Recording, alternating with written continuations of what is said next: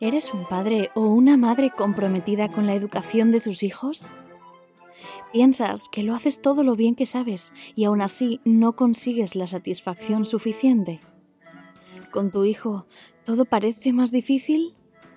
Si todos los días hay tensión en casa, tú tienes la responsabilidad de que eso cambie. Si quieres seguir siendo un padre o una madre habitual, sigue quejándote. Pero si quieres convertirte en un padre o una madre de alto rendimiento, empieza a entrenar. No te conformes, fórmate. Aquí empieza un nuevo episodio de la mano de Miguel Ángel Jiménez, psicólogo y entrenador de madres y padres de alto rendimiento. Comenzamos.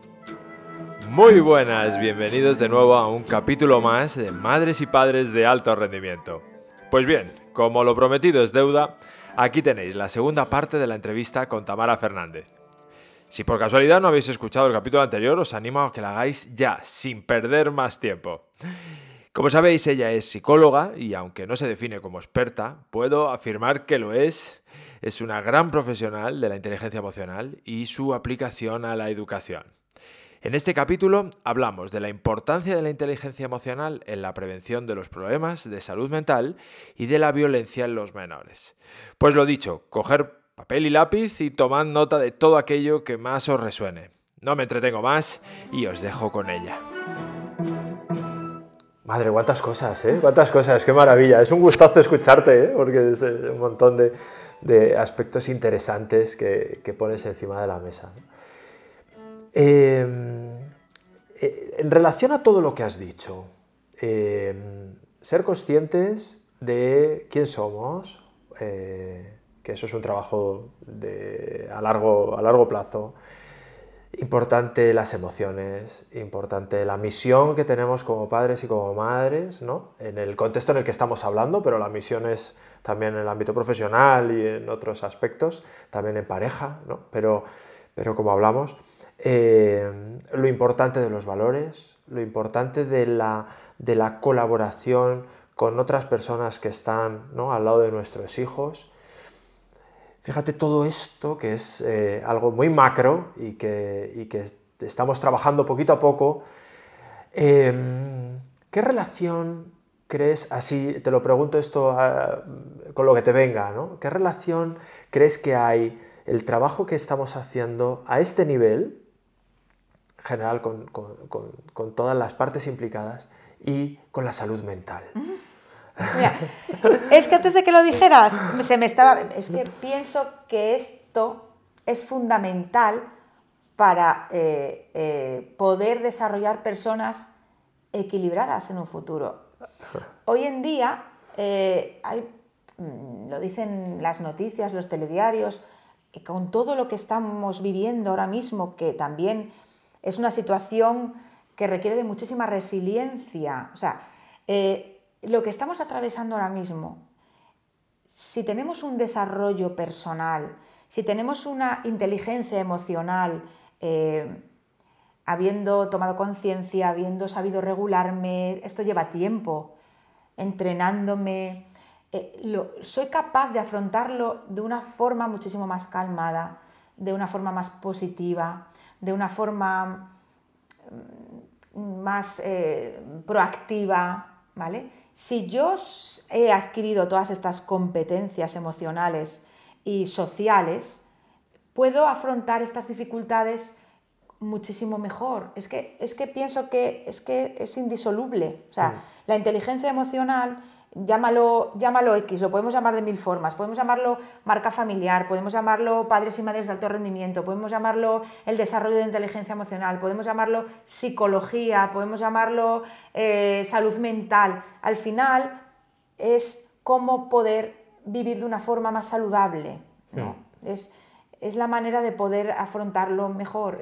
Es que yo pienso que tratar esto, que abordar esto eh, en las familias, en los centros educativos, eh, hará que crezcan, que sean adultos muchísimo más eh, equilibrados, sanos, positivos. Está relacionado totalmente para, mi modo de verlo. O sea, en el, día a día aprender esto, entrenar esto, relacionarnos desde esta perspectiva que estamos hablando, eh, mejora la convivencia, por supuesto, ¿no? Totalmente. Mira, me estoy acordando que el otro día me dijo una niña en un centro de 12, 13 años, eh, me dijo, cuando tú no te quieres, no se puede hacer nada para cambiarlo. Tenía esa creencia esa niña. Ella, ella tenía esa creencia, ¿no? Mm, porque estábamos hablando de autoestima. Eh, el poder abordar estas cuestiones, eh, que los centros educativos eh, planteen, den espacios y integren estas cosas, hace que, que dé lugar a que las, las personas, los niños y las niñas, los adultos, tengan la confianza de contar eso que les preocupa, todo, todo eso que nosotros todos tenemos en la cabeza, ¿no? Ese, ese pepito grillo es, que está constantemente eh, juzgando, como decía antes, ¿no? Juzgándome a mí misma, juzgándome a las demás, y que me está diciendo eh, cuáles son los pensamientos que me van a guiar a mí a la hora de vivir, ¿no? Si yo realmente pienso que si no me quiero y no puedo hacer nada para cambiarlo, a mí es donde me ubica. En una indefensión. En una indefensión absoluta. El tener la oportunidad de sin juzgarla, aceptando lo que está diciendo, ¿no? Eh, apreciando lo que está diciendo, pero dejando un espacio para, vamos a reflexionar y vamos a ver si esto se puede cambiar, a ver qué dicen tus compañeros, a ver qué opinan desde el amor, no hmm. desde, ¿cómo dices eso? ¿Qué bárbaro? No, no, claro. desde el amor. Ni desde la figura experta de eso es mentira, ¿no? no claro, claro, entonces eh, tú dices eso, tú crees eso, por algo será. Vamos a ver cómo tú, con la edad que tienes, que ya tienes bueno, ya tienes una, edad que podemos ir adaptando la información y, validando lo que estás diciendo, a ver si lo podemos cambiar. Pues ella, en, esa, en ese espacio, en ese tiempo, que fue un rato, una sesión, ya estaba planteándose la posibilidad de que igual no era así como ella pensaba, porque sus compañeros le dieron ideas. Claro. Le dieron ideas de, y sí intentamos esto, y sí. Incluso hubo compañeros que le dijeron, pero si tú tienes esto que es buenísimo, y a mí me encanta esto como eres, y a mí me gusta mucho, el, decirnos eso, ¿no? El decirnos, porque la autoestima se crea desde que somos niños y niñas cuando les decimos cosas eh, buenas y que realmente tienen eh, cualidades y virtudes, y se las decimos y empiezan a, pues es cierto, pues es cierto que yo, que yo tengo esta virtud, que yo soy buena en esto, ¿no? ¿Qué pasa a veces? ¿Qué hacemos a veces los padres y las madres? que con la intención o con el propósito de mejorar, mm, les decimos aquello que hacen mal constantemente. constantemente. ¿Por qué? Porque nos han educado así a nosotros, porque nuestros padres y nuestras madres venían de otra historia completamente diferente, con una disciplina completamente diferente, que antes servía el, esto es así porque lo digo yo y punto. Claro. Pero eso ahora ya no sirve. Hmm. No sirve porque nuestros hijos y nuestras hijas tienen otra serie de habilidades, otra serie de estrategias y que están criados en otra sociedad diferente, ¿vale? En la de, en la de hablar, explicar y, acordar y, bueno, mm, de, otra forma, ¿no? hoy, sabemos también por, la investigación y la neurociencia, y tenemos datos ¿no? de cómo el aprendizaje ¿no? es mejor desde, desde aspectos más positivos. Eso no quiere decir que no le digamos lo que hacen mal, pero también es verdad que se da por hecho que eso que tienen bueno ya lo tienen, entonces no hace falta decírselo, pero eso no quiere decir que ellos lo vean. Y yo me encuentro muchos niños y muchas niñas, pero muchos, que no ven nada positivo de sí mismos y que no se quieren nada. Es tremendo. Hay otros muchos que sí, pero hay algunos que, no. Y, solamente el mero hecho de tener la oportunidad de hablar de esto, ¿no? de, de ver eh, ¿por qué yo me estoy planteando que no valgo para nada, que no, que no sirvo para nada? Y la adolescencia es una etapa complicada en este sentido, ¿no?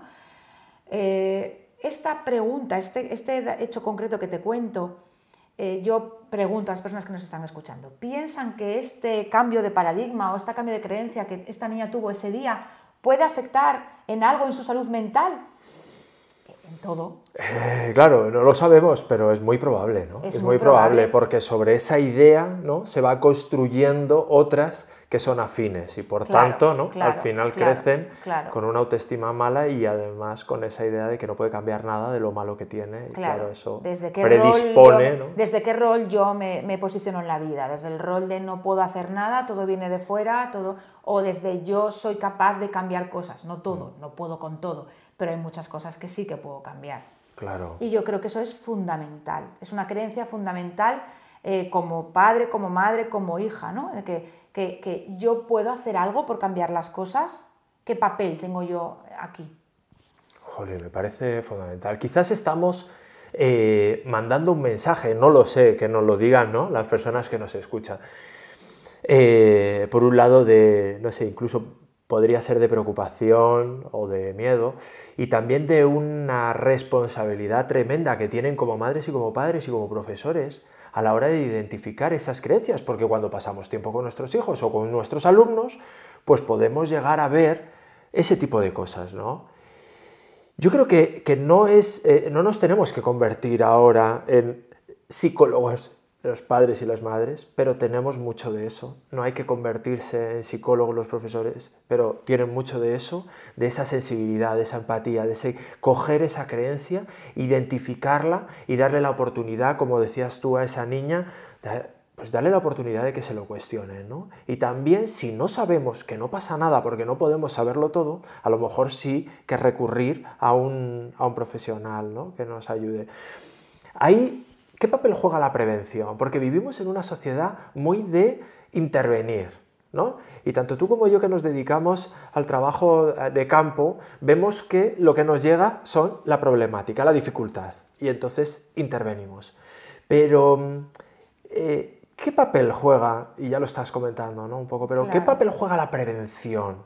¿Qué, qué haría ¿no? de todo esto si prevenimos. Yo, fue, yo, yo, por, eso, por eso tomé la decisión en su día, ¿no? De, de, mm, como estaba acompañando durante más de 15 años a personas en situaciones ya muy extremas, ¿no? En situaciones mm, de un sufrimiento y de una mm, situación de pérdida de energía, de pérdida de identidad, de pérdida de libertad, de pérdida de de, sentirse mm, capaces, ¿no? Eh, yo empecé a preguntarme, ¿no? Y, también con mi propia experiencia, si yo lo hubiera aprendido esto que estoy aprendiendo ahora con treinta y pico, cuarenta, si yo hubiera sabido esto, si estas personas con las que yo estoy interactuando, que tienen tantísimo sufrimiento y que, y que tienen un sentimiento de derrota tan grande y de haber perdido tanta vida, ¿no? Si esto lo hubiésemos aprendido antes, o sea, ¿qué, yo detecto que hace falta, que le hubiera un poco ayudado o salvado? Eh, eh, estas personas no se encontrarían en esta situación. Y fue inmediatamente cuando me di cuenta que es lo que había que desarrollar eh, desde que somos niños y niñas y que había que poner el foco, pues, en los padres, en las madres, en las familias en general, abuelos, abuelas, que hoy en día también educan pues mucho, sí, claro. Eh, y, y, educadores, eh, mm, profesores de extraescolares, o sea, todo el mundo que tiene eh, interacción con niños y niñas, incluso con ellos, ¿no? Pues inmediatamente me fui al papel de la, de la, prevención. Esto hay que darle respuesta antes, esto hay que intentar eh, mm, concienciar, tomar conciencia, visibilizar, identificar que estos problemas de salud mental, estos problemas de salud vital que hmm. estamos teniendo, vienen a consecuencia de que no hemos desarrollado estas cuestiones eh, desde que somos pequeños, que hemos priorizado el aprender los ríos, eh, mm, los reyes godos, latín, las declinaciones, cosas que son importantes, pero que realmente son más o menos útiles que el saber cómo quiero vivir o el saber eh, cuáles son mis derechos, por ejemplo. Hmm. Porque hay muchas personas que, llegan a edad adulta sin saber que tienen derechos. Sí, sí, sí. Derecho a vivir a su manera, derecho a, y obligaciones de, respetar a los demás. De, hay, personas, eh, yo me encuentro que las personas están muy dañadas porque han crecido con mucho miedo, con mucho miedo.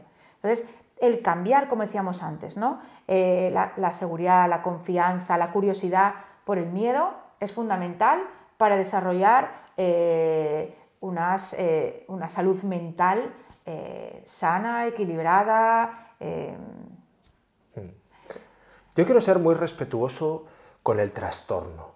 Es decir, hay, hay situaciones, ¿verdad? Hay situaciones que son eh, problemas de salud mental serio. Totalmente de acuerdo. Eh, y que no vamos a eh, ni minimizar, no, Porque, porque sabemos de lo que estamos hablando, ni tampoco vamos a responsabilizar a nadie ¿no? de, esto. Pero sí que hay un, hay un papel que juegan ¿no? todas las personas que, que, que, acompañan a ese menor hasta que, hasta que crece y que, y que a veces pues, eh, pueden mantener una conducta que no es muy adaptativa, incluso pueden empeorar un cuadro. ¿no? Eso yo creo que ahí sí que tenemos que hacernos responsables. Un padre y una madre de alto rendimiento también es una madre y un padre que se dan cuenta de esto y que ponen, intentan buscar soluciones pronto.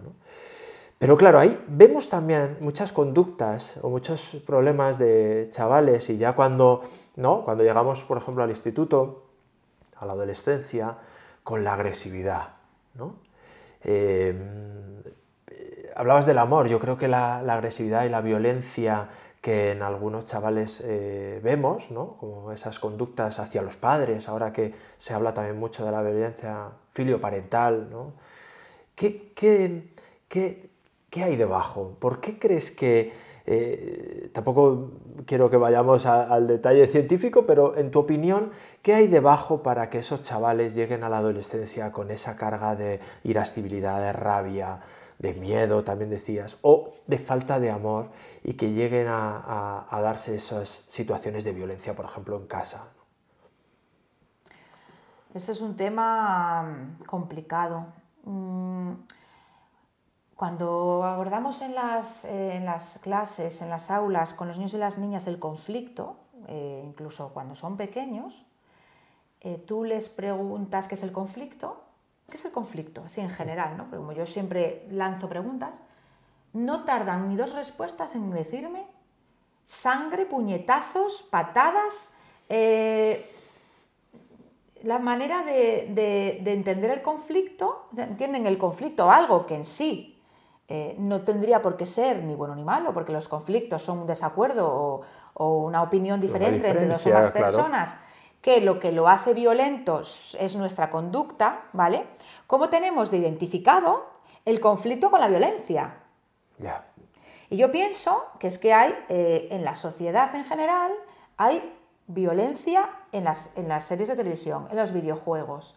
hay muchísima violencia en torno nuestro, ¿no? Es, está como muy aceptado la violencia.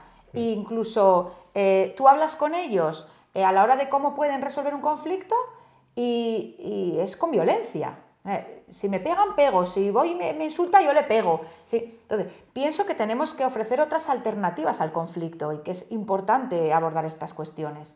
¿Qué hay en el fondo? Pienso que hay muchísimos factores que pueden estar incidiendo. Uno de ellos es la normalización de la violencia mm. en todas las cosas que nos rodean. El que se entiende como normal que un conflicto se resuelve con violencia mm. y que eh, eh, hace falta que ofrezcamos otros modelos de resolución de conflictos. Claro. Y por supuesto, mm, vuelvo a lo mismo, falta de conocimiento personal, falta de autoestima eh, y miedo, miedo, porque el miedo te hace atacar. Claro. Jolín, esto me parece que, no es, es, un tema que es muy complicado, de, pero no porque sea complicado, eh, ¿no? Eh, nos exime de, intervenir y de abordarlo. ¿no? Mm. Pero sí es cierto, estoy contigo, que, que la violencia siempre ha sido un, un, problema, pero yo creo que ahora en menores está, está como como muy patente, ¿no? Tampoco quiero sobrevalorarla, pero, pero creo que está patente. Me preocupan mucho los juegos violentos que, a los que juegan los críos eh, y yo lo hablo mucho con ellos e intento que, que tomen conciencia de cómo les afecta, porque son capaces de identificarlo. Eh, eh, te cuentan cómo reaccionan cuando juegan con determinados juegos, que tiran los mandos, que el que haya un espacio, una oportunidad de, de, que ellos cuenten eso y que eh, puedan ellos mismos reflexionar sobre, si eso les viene bien o les viene mal. Por supuesto que los padres y las madres, eh, y, te agradezco mucho que hayas eh, mencionado el tema de los trastornos, estamos hablando de situaciones que padres y madres podemos solventar o manejar. Claro, claro, claro. Cuando la situación se vuelve más grave, por supuesto que tenemos que pedir ayuda profesional. En todo momento estamos hablando de todo aquello que podamos manejar nosotros. Em, y, y, en la misma medida te digo que hay a veces ocasiones, y que es bueno que salga, que niños y niñas cuenten sus experiencias con la violencia y que son tan generosos de contar, y yo estos los, se lo agradezco muchísimo, ¿no? Cuando un niño, una niña o un adolescente te cuenta en un aula que por haber pegado, por haberse defendido de tal manera las consecuencias negativas que ha tenido, ¿no? Es que yo pensaba que la solución a esto era pegar y las consecuencias, o sea, que ellos mismos vean que, que las consecuencias negativas que tiene resolver las cosas con violencia y que lo cuenten y que lo cuenten en confianza y que eh, podamos ofrecer otros modelos diferentes eh, alternativos a eso y cuanto antes lo hagamos mejor. Sí, sí, sí, sí. Mucho más respetuosos que los hay, ¿no? Que claro los, que, los, hay, Claro que los, hay. Y que ellas, ellos mismos sean quien los propongan. Hmm. Sí, sí, porque además ellos son capaces, ¿no? Cuando, cuando les da la oportunidad, ¿no?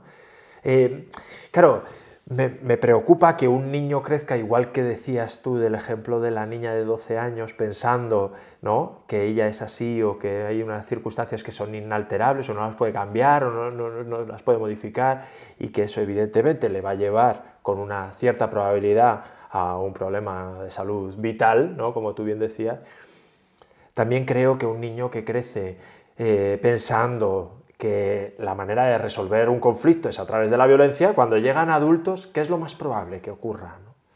¿Qué pasa ¿no? luego cuando vemos adultos eh, más o menos violentos y que quieren resolver ¿no? sus diferencias también se han así? aprendido a resolver mm, y a lo mejor puede que les haya sido útil, pues que continúen en esa escalada de, de, resolución de la situación que a esa persona le entiende que le ha servido, entiende que le ha servido, que en muchas ocasiones no le ha servido porque no llevan una trayectoria, vamos a decir, de calma, de, buenas habilidades sociales, de buenas relaciones personales, de, un equilibrio tanto personal como académico, como profesional. Yo pienso que, tenemos que ir cada vez más eh, a, a concienciar de la importancia de estas cuestiones eh, porque son, eh, son facilitadoras de, o sea, son protectoras de posibles problemas que vamos a tener en un futuro y que nos estamos encontrando hoy en día con personas adultas, con personas con problemas de autoestima, con problemas de relaciones, con problemas de inseguridades, de miedos, eh, con problemas emocionales y relacionales importantes que les está provocando mucho sufrimiento y a veces incapacidad de, tener una vida normalizada. Claro, claro. Eh, ¿Qué papel entonces crees que tienen los padres en cuanto a que, bueno, tú como madre, lo decías al, principio, de repente un día te das cuenta que eres madre. y, y, tienes las herramientas, las estrategias, las habilidades que tienes con las que cuentas. Por la manera de ser, por tu educación, ¿no? por tu experiencia vital, tienes las que tienes. ¿no? Claro, hemos hablado de muchas cosas, incluso hemos llegado a hablar de, eh, de problemas, de trastornos o dificultades serias en la convivencia y en la relación con nuestros hijos. Los padres y las madres no tienen por qué saberlo todo. No. No tienen por qué saberlo todo. No. ¿Qué papel crees que juega hoy la formación. Es decir, que, los padres y las madres ¿no? accedan a programas de formación, de, entrenamiento ¿no? específicos de ser madre y ser padre. Pues me parece que tomar la decisión, lo primero, de darte cuenta que no lo sabes todo, eh, de darte cuenta que te equivocas, Em, de darte cuenta que puedes mejorar. Eso es previo a todo, ¿no? Y, darte cuenta eh, que, puedes hacer las cosas mejor para que tus hijos, que, te preocupan, porque te preocupan, el día de mañana, eh, pues sean eh, autosuficientes, independientes y que sean capaces de afrontar las dificultades que, que se les plantean en la vida, ¿no? Entonces, tener la, suficiente, yo pienso, eh, mm, a ver, antiguamente se entendía que las personas que iban a psicólogos o que iban a, profesionales eran personas pues como débiles o como que estaban locas o como que... Yo pienso que hoy en día eso está cambiando, ¿vale? Y las personas están eh, dando cuenta que ir a personas, eh, a profesionales que te ayuden a afrontar dificultades es algo valiosísimo, ¿vale? Y que te puede llegar a cambiar la forma de relacionarte eh, o, la convivencia en la familia muchísimo, ¿vale? Y yo pienso que eso es fundamental. El, pasar de eh, qué vergüenza, ir a un sitio que me ayuden, o, madre mía, se supone que es que no lo sé hacer bien. No, es que todos cometemos errores y todos podemos mejorar. Entonces, el tener la valentía de, eh, y la humildad de ir a un lugar en el que sé que voy a aprender a hacer las cosas mejor, esas personas que llegan a ir, ¿cómo se sienten después? Eh, ¿Cómo les cambian ciertas eh, dinámicas diarias o, sus emociones diarias? Es que cuando tú lo ves, ¿no? cuando tú ves cómo esas personas pueden cambiar... me pasó una cosa el otro día con un crío que a mí me emocionó muchísimo, me puso los pelos de punta. Era la tercera sesión que iba, ¿no? Y yo les dije, ¿os acordasteis algo de lo que hablamos aquí? ¿Os acordasteis algo? Y uno dos levantaron la mano, pero uno levantó la mano primero y dijo, mira, yo te voy a contar. Fui capaz, porque muchos me dicen, otra creencia es que nunca pueden hablar con sus padres de una manera calmada y tranquila. Que si llegan a casa y les dan las gracias por algo, porque yo les invito a llegar a casa y decir, llegar a casa y decirle a, vuestra padre, a vuestro padre o vuestra madre, eh, ¿cuánto valoráis algo de ellos? ¿no? no, no, no, van a pensar que queremos algo. Claro, es que las creencias son muy importantes, ¿no? Entonces, tienen la creencia de que no pueden tener, sobre todo en la adolescencia, que no pueden tener una, una conversación, algunos la tienen, no todos, pero algunos, tranquila y saludable y, llegar a, acuerdos y llegar a conclusiones, ¿no? Entonces uno levantó la mano y dijo, yo tengo que decir que por lo que estuvimos hablando aquí las dos veces anteriores, fui capaz de buscar un espacio, un momento, unas palabras adecuadas para explicarle a mi madre y a mi padre y, pudimos hablar tranquilamente y, llegar a acuerdos. Y, eso, fue porque se dio la oportunidad de hablar estas cosas, ¿no? Si un niño o una niña es capaz de hacer esto, ¿qué no pueden hacer unos adultos que eh, toman la decisión de, de iniciar un programa formativo, igual que me formo para aprender inglés, igual que me formo para, para mm, hacer yoga o muchas cosas que se están empezando a hacer ahora, esto es todavía muchísimo más fundamental, ¿no? Puedo aprender, hago lo que puedo.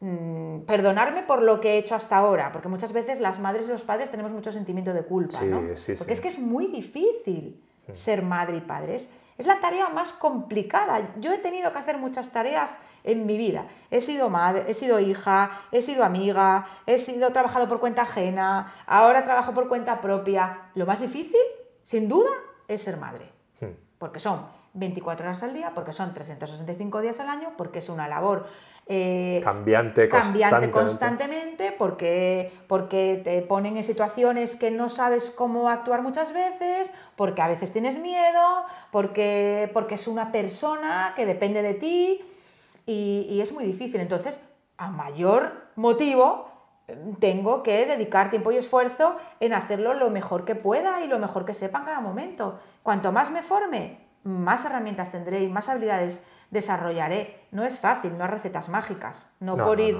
no, por ir a una charla o por escuchar un podcast. Pero bueno, me va abriendo la mente.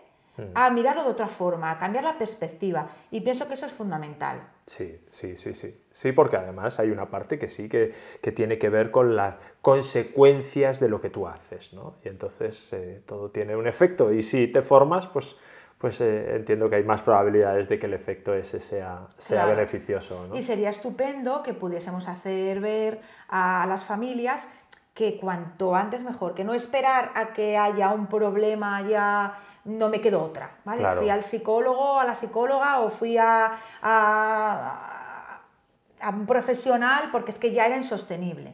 Intentar, pues, pues eso, como labor de prevención, pues ya incluso, yo pienso que deberíamos de, desarrollar programas de, mm, ¿quiero ser padre o madre o, no? ¿Qué conlleva? ¿Qué conlleva? Sí, y qué, qué cambios se van a dar eh, justo después, ¿no? en el momento justo después en el que tienes a tu hijo en brazos, ¿no? es justo en ese momento ya hay, ya hay una serie de cambios ¿eh? y está mm. bien que los conozcamos. Mm.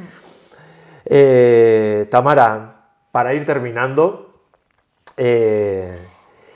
para mí hay una cosa o un, aspecto que, siempre tengo como muy presente o pretendo que así sea y es el vínculo, ¿vale? El vínculo.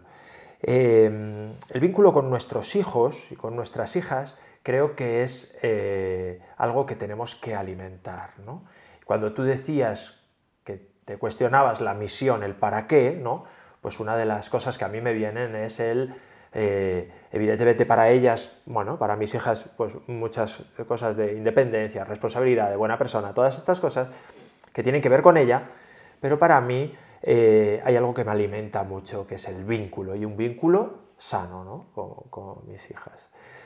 Em, como broche ¿no? final, eh, ¿qué relación ves tú en todo lo que hemos hablado, que es al final inteligencia emocional y vínculo, vínculo con tus hijos? Mm. Pues el vínculo es el, es el cómo, ¿no? Es el medio. Si decíamos que los valores son las raíces, pues a lo mejor podemos decir que el vínculo de, un árbol es el sol y el agua, ¿no? Podemos tener muchas raíces, pero si no, si no tenemos agua o no tenemos sol, em, difícilmente ese árbol va, va o, bueno, puede ir creciendo, pero bueno, bueno, más seco, más, más ruinoso, más débil, más vulnerable. El vínculo es el tipo de relación eh, y una relación, em, si, yo, si yo hago lo posible porque mi hijo y mi hija, y mutuamente, ¿no? consigamos que nuestra relación esté basada en, la confianza, en la seguridad, en el que sepa que yo estoy ahí, eh, que voy a hacer lo posible por comprenderle, aunque a veces me confunda, que voy a hacer lo posible por impulsarle, que estoy ahí para cuidarle, pero siempre respetando, como decíamos antes, su esencia, ¿no? Mm. Em, si el vínculo lo baso en esto, yo pienso que me va a facilitar muchísimo la tarea. Va a haber mm. dificultades, va a haber eh, obstáculos, va a haber conflictos, va a haber preocupaciones, va a haber pero si eso siempre está debajo, ¿no? el, facilitar esa relación que nunca se rompa, eh, pienso que siempre va a haber un lugar al que, al que volver, donde, donde, donde nuestros hijos siempre van a saber que tienen un lugar donde, donde echar mano. ¿no? Donde... Independientemente de que tengan siete añitos, que tengan 15 y se vayan pero vuelvan, ¿no? que es difícil y ahí sí que el vínculo creo que es un buen, es un, buen mecanismo de protección. Como cuando tengan 30, 40, 50, ¿no? que hagan su vida, su familia, si deciden construir una familia, sigue habiendo ese vínculo. ¿no? Mm. y, yo creo que ese es un trabajo, un trabajo también que empieza justo antes de, de plantearte tener hijos. ¿no? Claro, que... claro, que sea una relación eh, pues, de lo que hablábamos antes, de confianza, de seguridad, de, comprensión. la actitud de comprender me parece muy importante. Hmm. Sí. Tamara, muchísimas gracias. Ha sido un verdadero placer. Yo siempre aprendo muchísimo y contigo en especial. La verdad es que podríamos hablar horas y horas y horas. somos unos apasionados de la conversación. Sí, sí, sí, me encanta, ¿no? Y vamos enlazando, vamos enlazando temas. Así que te, em, te lo agradezco, de verdad, de corazón, eh, este tiempo que, has dedicado. A ti, muchísimas gracias. Para mí es un regalo. Ojalá, ojalá ayude a las personas que nos están escuchando, padres, madres, abuelos, abuelas, tíos, tías, porque al final todos formamos parte de, la sociedad, de la educación de los niños y las niñas de hoy en día. Y, y al final todos somos un poco niños, ¿no, Miguel? Sí, sí, sí, sí, sí. O por lo menos tenemos que buscar esa parte nuestra también, ¿no? De Que niños, estamos ¿no? en continuo desarrollo. Sí, sí, O sí, sea que que- necesitamos también curar nuestras, nuestras cosillas Claro. de niños. Así que Tamara, te digo que mm, eh, este es tu espacio, evidentemente, este es tu espacio, aquí tienes siempre eh, un altavoz. Yo encantadísimo de, de- de poder conversar contigo. Te invito a otro capítulo para hablar de otros temas que también controlas, que hoy has dicho, pero muy, muy, muy así de, de- de refilón, ¿no? que tiene que ver con, con las mujeres, con la violencia de género, eh, y con la igualdad y con todo eso que me parece apasionante y que creo que tenemos que también poner el foco Pues sí. en esto, en la educación de nuestros hijos y nuestras hijas. Así que te invito a un próximo capítulo en otro momento para que hablemos de esto. Vale, encantada. Y, y nada, lo dicho. Muchísimas gracias. Estaré muy pendiente porque sé que tienes preparadas cosas eh, que Sí. van a aportar mucho valor a muchas personas. Ojalá Sí. esta iniciativa que, que nos regalas, porque forma parte de tu tiempo y de tu, Sí. y tu y totalmente eh, de manera generosa. Eh, sé que tienes invitados súper de personas profesionales de mucho valor. Estaré muy pendiente y Pues sí, nada, sí, muchísimas gracias. Gracias a ti. Y nada, pues a ustedes, todos ustedes, muchísimas gracias por, por escucharnos y, y lo que siempre digo, pues eh, cualquier comentario lo pueden hacer a través de las redes y, y yo encantado de, de contestarlos, incluso de si hay algún tema que interese en particular, pues, pues eh, eh, buscar un profesional ¿no? que, nos pueda, que nos pueda dar un poquito de luz a, a esos temas. Así que nada, muchísimas Una gracias. cosa muy importante, que se nos hacen comentarios con mirada apreciativa, por favor. ¿Sí? vale, pues comentarios con mirada apreciativa. Tamara Fernández. Aunque sean críticas, que nos vienen bien también. Pues sí. Muy bien, Tamara, pues muchísimas gracias y nada, lo dicho, nos vemos en el siguiente capítulo.